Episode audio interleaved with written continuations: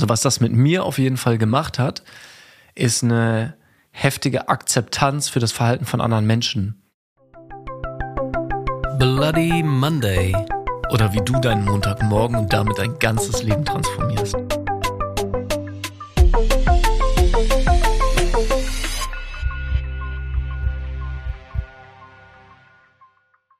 Hallo Jakob. Moin Stefan.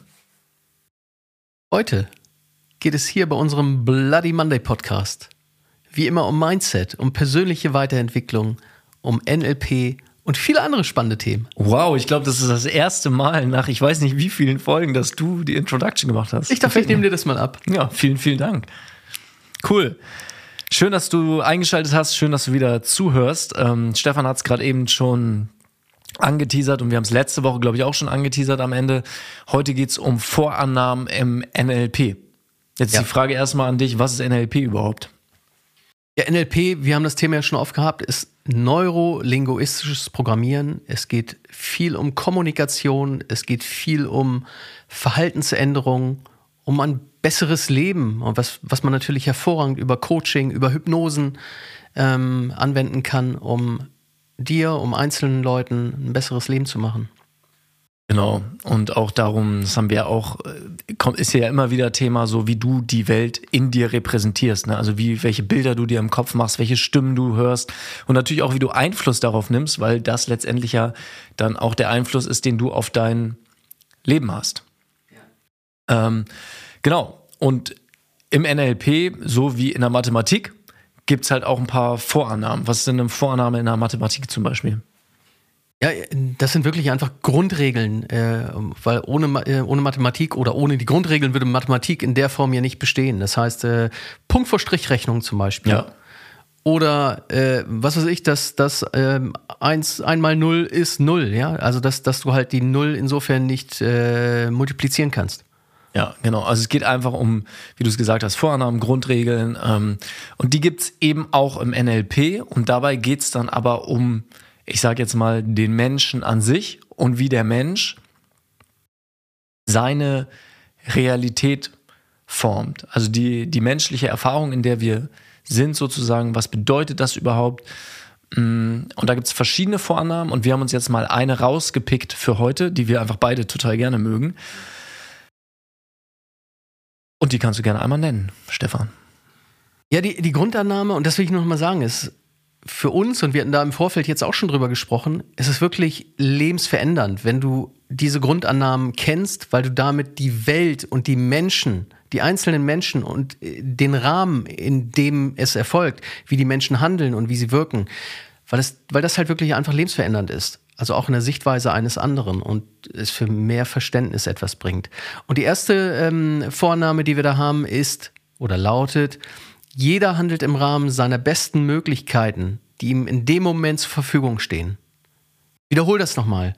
Jeder handelt im Rahmen seiner besten Möglichkeiten, die ihm in dem Moment zur Verfügung stehen. Genau, und das ist halt krass. Ne? Wenn du dir das überlegst, also was das mit mir auf jeden Fall gemacht hat, ist eine heftige Akzeptanz für das Verhalten von anderen Menschen mit sich gebracht. Weil wenn ich im Alltag in irgendwelchen Situationen mit ähm, einem Verhalten konfrontiert werde, was ich als, ich sage jetzt mal, negativ oder unzweckmäßig oder Fehlverhalten interpretieren würde, heißt nicht, dass ich das toleriere und gut finde, sondern ich habe aber auf einmal, denke ich gleichzeitig, okay, die Person, für die Person ist das in diesem Moment die beste Möglichkeit, die sie zur Verfügung hat. Und manchmal führt das auch dazu, dass ich denke, krass, was für eine arme Sau. Und dann habe ich, hab ich Mitleid, anstatt die Person zu verurteilen. Und ähm, ich, ich nenne jetzt einfach mal ein bisschen ernsteres Beispiel, um das nochmal zu veranschaulichen, ist, wenn du über einen Alkoholiker nachdenkst, also jemanden, der immer wieder zur Flasche greift, für den ist die beste Möglichkeit in seiner Realität oder ihrer Realität ist, Alkohol zu trinken, sich zu betäuben. Und das heißt natürlich nicht, dass das auch wirklich die beste Option ist. Das heißt nur, dass es für die Person in diesem Moment die beste Option ist. Und wenn jetzt jemand, wenn du dir vorstellst, jemand hat ein traumatisches Erlebnis, irgendwie es passiert was super Tragisches und die Person hat keine Menschen, mit denen sie darüber reden kann oder denkt, keine Menschen zu haben, mit denen sie darüber reden kann, weiß nicht, wie sie sich sonst Hilfe holen kann und sieht aber die Option von sich zu betrinken und damit den Schmerz zu betäuben, ist es für diese Person in dem Moment die beste Wahlmöglichkeit. Und das ist natürlich traurig. So. Und es geht natürlich dann auch darum, der Person zu helfen, indem du ihr auch neue Wahlmöglichkeiten gibst, damit umzugehen. Ähm, ja, ich werde voll emotional, wenn ich darüber rede, weil also es ist einfach krass, darüber nachzudenken, dass für eine Person, egal wie sie sich verhält, das die beste Wahlmöglichkeit ja, und gewesen ist. Jetzt darfst du da draußen gerne mal darüber nachdenken, mit welchen Menschen du es in deinem Umfeld zu tun hast, die vielleicht anders reagieren oder mit Problemen, nehmen wir einfach mal irgendwelche Probleme, anders umgehen, als du es für richtig hältst. Und das spiegelt es ja genau wieder, was du sagst, Jakob.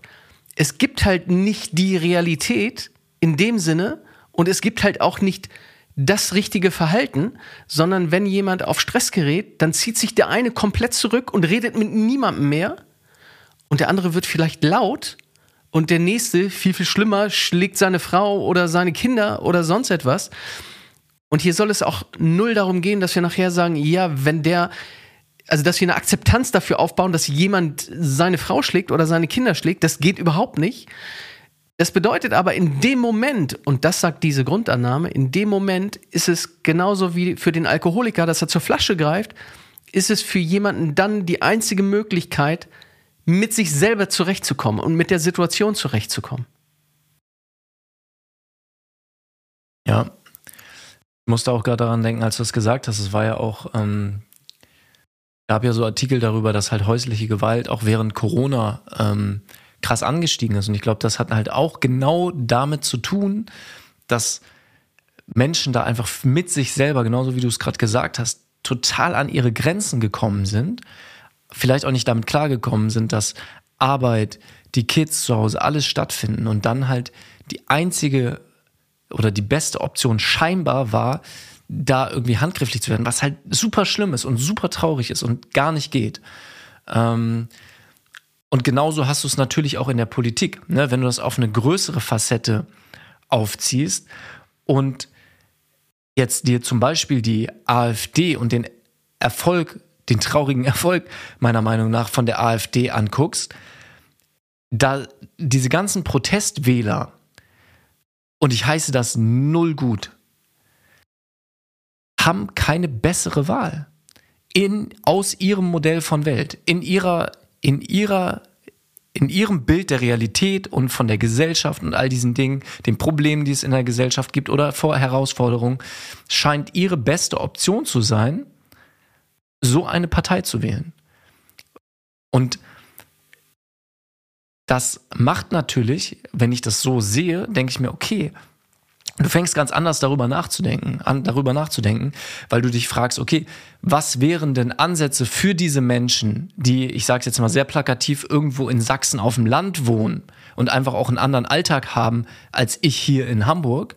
Ähm, was könnte man diesen Menschen, wenn du da jetzt lösungsorientiert denken wollen würdest, für andere äh, Möglichkeiten geben, um eben nicht dazu zu äh, greifen, irgendwie dann für eine Partei zu stimmen, die halt mit, also die einfach offensichtlich rechts ist. So, ne? Und, ähm, und ja, wir, sind, wir sind eigentlich, Entschuldige, wenn ich unterbreche, wir sind eigentlich schon voll in der nächsten Grundannahme. Ne?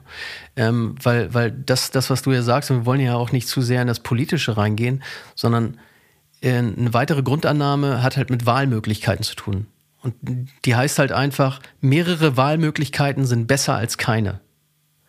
Das bedeutet halt, dass es dein Leben leichter macht in jeder Situation, in der du dich irgendwie entscheiden musst oder darfst, dass es für dich halt einfacher ist, wenn du mehrere Wahlmöglichkeiten hast. Weil wenn du nur eine Wahlmöglichkeit hast, e-, egal in welchem Kontext, ähm, dann, dann ist halt eine Wahlmöglichkeit verpflichtend für dich. Und verpflichtend ist immer ein Muss und macht kein gutes Gefühl. Wenn du zwei Wahlmöglichkeiten hast, dann sagst du, okay, ich muss mich entscheiden zwischen der einen Sache oder zwischen der zweiten Sache, dann ist es ein Dilemma. Und wenn du drei Wahlmöglichkeiten hast, dann ist es eine freie Entscheidung. Und, und das ist ja auch ganz wichtig. Und ich komme gleich nochmal zurück auf die Politik, weil es ja ein interessantes Beispiel ist. Wenn du drei Wahlmöglichkeiten hast, also einfach mehrere Wahlmöglichkeiten hast und frei entscheiden kannst, welche, welchen Weg du gehst, für was du dich entscheidest, dann macht es dir ja erstmal ein gutes Gefühl, weil du sagst, okay, ich habe A, B oder C. Was, was mache ich jetzt? Und dann, dann bist du einfach frei in deiner Entscheidung. Jetzt zurück zur AfD. Und ich finde es ja ein interessantes Beispiel. Und das haben wir im Moment überall, ja nicht nur im Osten, sondern dass die Leute einfach sagen, okay, ich habe entweder diese eine Koalition, die jetzt halt regiert, oder ich kann die CDU wählen oder ich wähle die AfD. Und wenn ich jetzt AfD-Wähler bin, dann äh, sage ich, okay, ich bin AfD-Wähler meinetwegen, weil die jetzige Regierung macht vieles falsch. CDU ist nicht meine Option. Also habe ich nur noch diese eine Möglichkeit, eine Partei zu wählen. Und das ist eigentlich nicht mehr deine freie Entscheidung. Und ich will jetzt null beeinflussend sein, aber es ist nicht mehr die freie Entscheidung, weil normalerweise dürftest du halt gern sagen, okay, ich habe zumindest noch zwei andere Alternativen, wo ich hinterstehe, die ich auch noch wählen kann und wie gesagt, es soll jetzt hier null um Politik gehen, wir dann gleich vielleicht nochmal einen anderen Kontext, sodass du halt einfach ein besseres Gefühl hast. Ja. Und es äh, macht natürlich auch was mit deiner eigenen Verantwortlichkeit. Ne? Egal über welches Thema wir jetzt sprechen. So, wenn, wenn du im Coaching oder wir im Coaching jemanden haben, der ein Alkoholproblem hat. Oder wenn wir mit jemandem reden, der uns sagt, dass er die, die AfD gewählt hat. So, dann kann ich entweder einfach nur wütend werden, mich darüber aufregen und das verurteilen, was null Veränderung bringt, oder ich sehe die Person mit ihren eingeschränkten Wahlmöglichkeiten und sehe, dass sie sich mit diesem Fehlverhalten aus meiner Sicht, ne, ich möchte es gar nicht alles werten, also das mit der AfD möchte ich werten, weil das finde ich scheiße, ähm, das ist meine persönliche Meinung. Und dass dann einfach da eine Akzeptanz entsteht und daraus natürlich resultierend auch die Möglichkeit, diesen Menschen mehr Wahlmöglichkeiten zu geben, weil ich mich öffne, weil ich sage, okay, wahrscheinlich wählt diese Person, und ich glaube, das ist bei vielen AfD-Wählern so, nicht, weil sie irgendwie wirklich mit den Inhalten sympathisieren. Die gibt es mit Sicherheit auch. Sondern auch einfach genau das, was du eben gesagt hast, Stefan, weil in ihrer Welt keine Alternativen da sind. Und dann ist ja die Frage, wie können diese Alternativen geschaffen werden, dass die Personen freiwillig sich anders entscheiden. Ja, und lass uns da vielleicht einfach echt nochmal zurückgehen äh, in, ins Coaching, weil im Coaching-Kontext, dafür ist ein Coach halt zuständig. Wenn jemand sich festfährt und sagt, an einer bestimmten Situation habe ich kein gutes Gefühl und gehe immer wieder in Stress rein, dann sind wir als Coach dafür zuständig im Prinzip, den Coachie, also unseren Klienten, wenn du so willst, halt dazu zu bringen, mehr Wahlmöglichkeiten sich selbst zu erschaffen. Weil es gibt nicht nur die eine Variante, dass ich halt sage, okay, ich kann nur zur Flasche greifen, wenn wir das Beispiel nochmal nehmen, ich kann nur zur Flasche greifen, wenn ich ein Problem habe. Und dann dürfen wir halt gerne sagen, okay, welche Möglichkeiten hast du denn noch? Jetzt ist es natürlich beim äh, Alkoholiker, sage ich mal, äh, relativ, relativ schwer, dieser Weg, weil er lang ist, ihn dazu zu bringen, andere Wahlmöglichkeiten zu finden. Aber lass uns einfach nur mal irgendetwas nehmen, wenn jemand halt Stress hat und sagt, ja, ich habe äh, Stress, weil meine Kinder morgens zu laut sind oder es morgens und abends oder wie auch immer zu hektisch ist, so dass ich halt einfach permanent gestresst bin. Und dann ist halt immer die Frage, ja, okay, welche, welche Ressourcen gibt es denn noch? Welche Möglichkeiten gibt es denn noch? Wie kommst du da raus?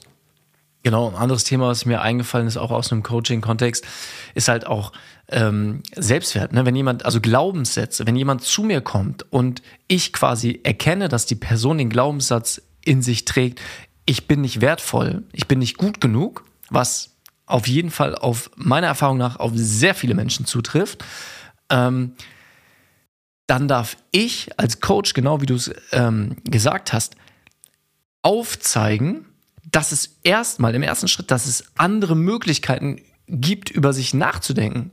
Dass es auch die Möglichkeit gibt, sich selbst als wertvoll zu betrachten, die natürlich für diese Person im ersten Moment als scheinbar nicht als Möglichkeit besteht, weil sie sich seit Jahren nicht wertvoll fühlt.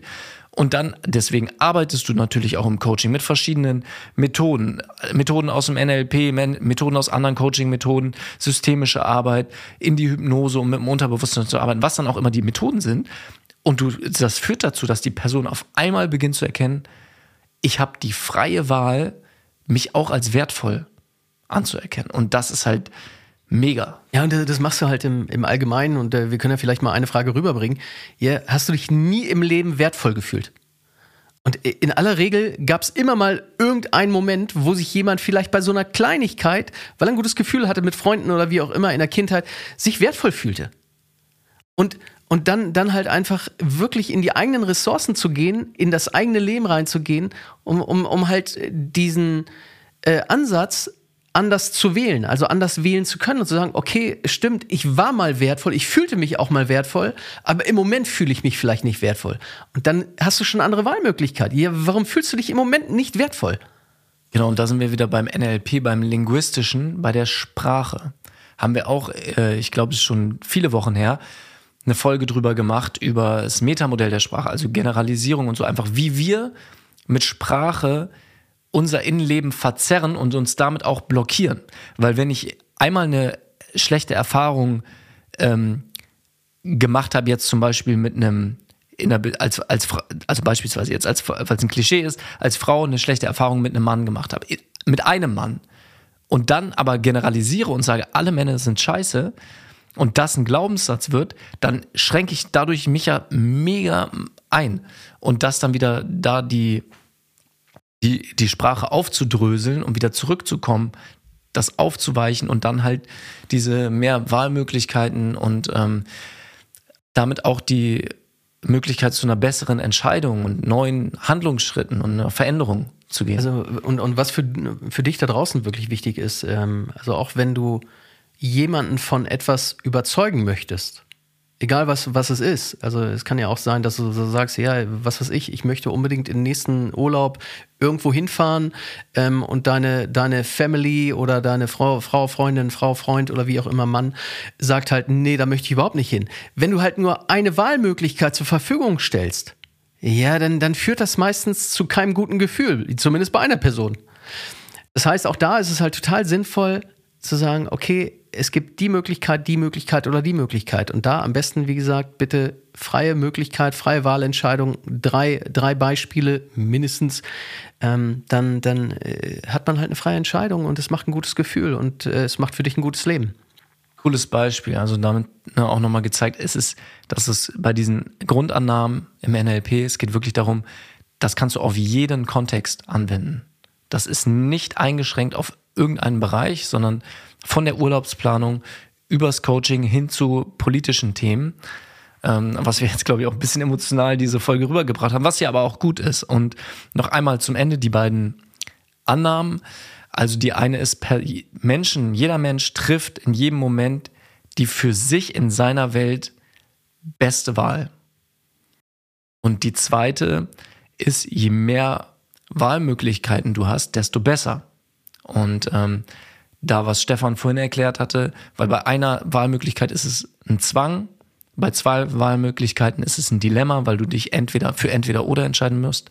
Und ab drei Wahlmöglichkeiten ist es halt wirklich eine, beginnt es eine freie Entscheidung zu sein. Und ähm, ich bin super gespannt, was du damit jetzt in den nächsten Tagen, Wochen erfahren wirst und was du daraus für dein Leben machst. Schreib uns gerne auf Instagram, Bloody Monday Podcast, ähm, was für Erfahrungen du damit gemacht hast, weil wir hören natürlich auch immer mega gerne deine Geschichten ähm, und auch was du darüber denkst über die Themen, die wir hier mit dir teilen. Ja, empfiehl das gerne weiter. Also gerade diese Grundannahmen, diese zwei, ähm, da wirst du mit Sicherheit auch tolle Gespräche führen, wenn, wenn du das selber für dich mitnimmst und das einfach mal als, als andere Weltanschauung mit besseren Möglichkeiten als Ressource für dich findest, wirst tolle Gespräche führen. Gib gerne ein Feedback und ähm, wir freuen uns aufs nächste Mal. Yes, bis dahin. Lass dir gut gehen. Ciao.